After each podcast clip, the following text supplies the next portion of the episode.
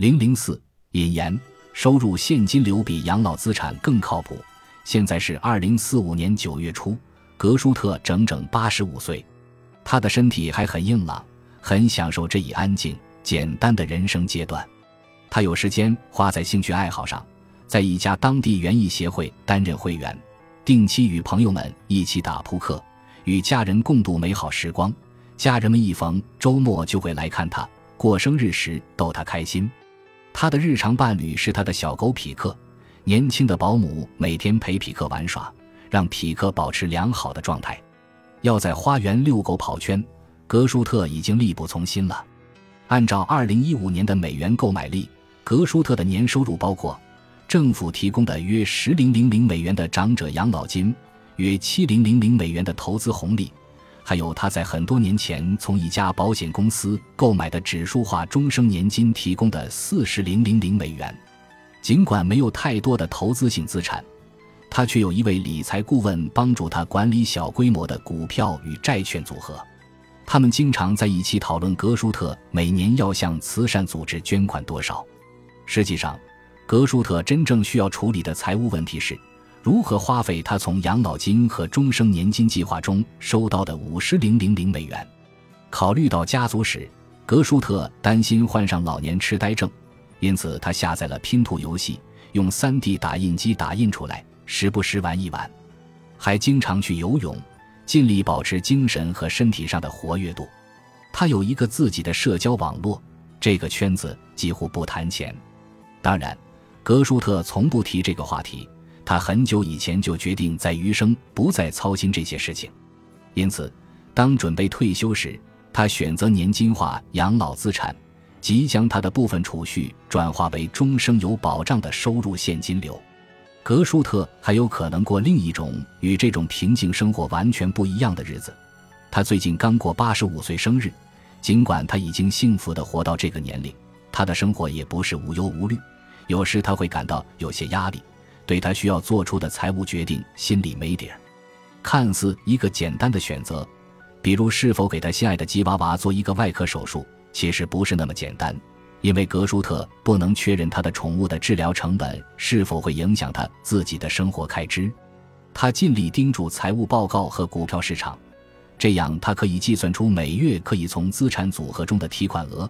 但他心里总是害怕因忽视一些重要信息而做出错误决策。他还担忧治疗老年痴呆症的成本，担心在他余生找不到可以负担得起的治疗方案。每天。格舒特提醒自己，更加努力地去阅读财务信息，关注适合他的更好的新金融产品的信息。他已经暗下决心好几周，但文件包放在厨房桌子上，从未被打开。现在是二零四五年，他之前非常熟悉的共同基金已从市场上消失，取而代之的是 ZQB。ZQB 是二十一世纪早期流行的交易所交易基金的重孙。格舒特过去三十年内的第四位理财顾问在上次见面时提醒他，因为二零三七年大型木材市场的崩盘，导致 ZQB 的期货溢价收益率变为现货溢价，他不得不降低从资产组合的提款额。格舒特的丈夫哈里几年前已经去世，过去总是他处理两个人的金融事务。哈里给格舒特留下了很大一笔钱，但没有留下操作手册。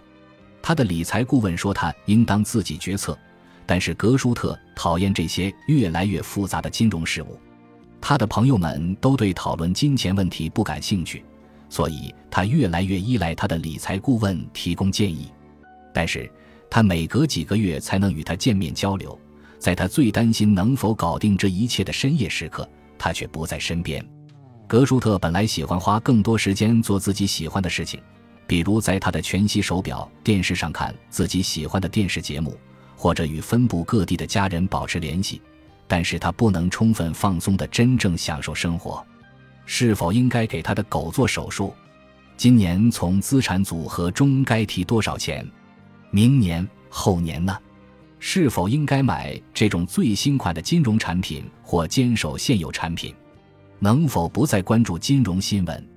或者是否需要为了余生打开那些充斥可怕且令人困惑的信息的文件夹？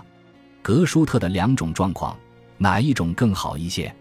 我们认为您的答案会跟我们一致。第一种状况更好。事实上，心理学家实施的广泛研究表明，格舒特亦比格舒特尔更加幸福。本书的全部内容旨在确保这位格舒特有很多收入，而不是有足够多的资产。那么，格舒特一是怎样炼成的？很简单，年金化养老资产。二十年前，他做出了一些精明的决定，将他的部分养老资产转换为终生收入，由此，他不仅有他需要的全部收入，还有无忧生活。相反，将有足够的资产作为目标，可能带来格舒特二面临的问题。您是否对其中的差别不太明白？请继续阅读，以获得您需要知道的有关有保证的终生收入的所有材料。专业词汇。下面对一些您在阅读本书时可能遇到的词汇进行基础性的复习。假如您需要复习平均数和均值、几何的和算术的，当您阅读本书时，您会发现有几个地方会用到平均数和均值，甚至是几何及算术平均数与均值。数与平均数通常只算数平均数，一组数的算术平均数指将这些数加起来除以数的个数。如您想计算一组学生在一次考试中的平均分数，那么将所有得分加起来除以班上的学生人数，得到的答案即算数平均数与均值相同，两个术语是同义词。但是有些情况下，特别是在金融领域。算术平均数不是计算均值的合适方法。假设您的一项投资第一年的收益率为百分之十二，第二年是百分之四十，第三年是百分之二十，则三年的平均收益率是多少？此时，第一年您的投资乘数是一点一二，第二年的乘数是一点四零，第三年的乘数是一点二零。此时，我们知道不能用加总方式计算算术平均数。而应该用将这些数相乘后计算得到的几何均值，使用一组数值的积而不是它们的和，计算得到的几何平均数代表这组数的居中趋势或代表值。当您处理一些可以相乘的数值时，这种方法比较好，如计算一个投资组合在一段时间后的投资收益率。期望值在统计学和概率分析中，先将每个可能数值与其发生概率相乘。然后把结果相加，就得到了期望值。由此，期望值是指所有可能数值按照发生概率的加权平均值。真实值和名义值，在本书中您会发现多次提到真实收益率或某物的真实价值。在金融与经济学中，真实值指经过调整、消除通货膨胀影响后的值。例如，如果您获得百分之二的存款收益率。而通胀率也是百分之二，那么您剩下的真实收益率是零。标准差在统计学和概率论中，标准差指向对于平均值的变异量或离差。低的标准差表明各数据点与平均值很接近，高的标准差表明各数据点的分布值的范围较大。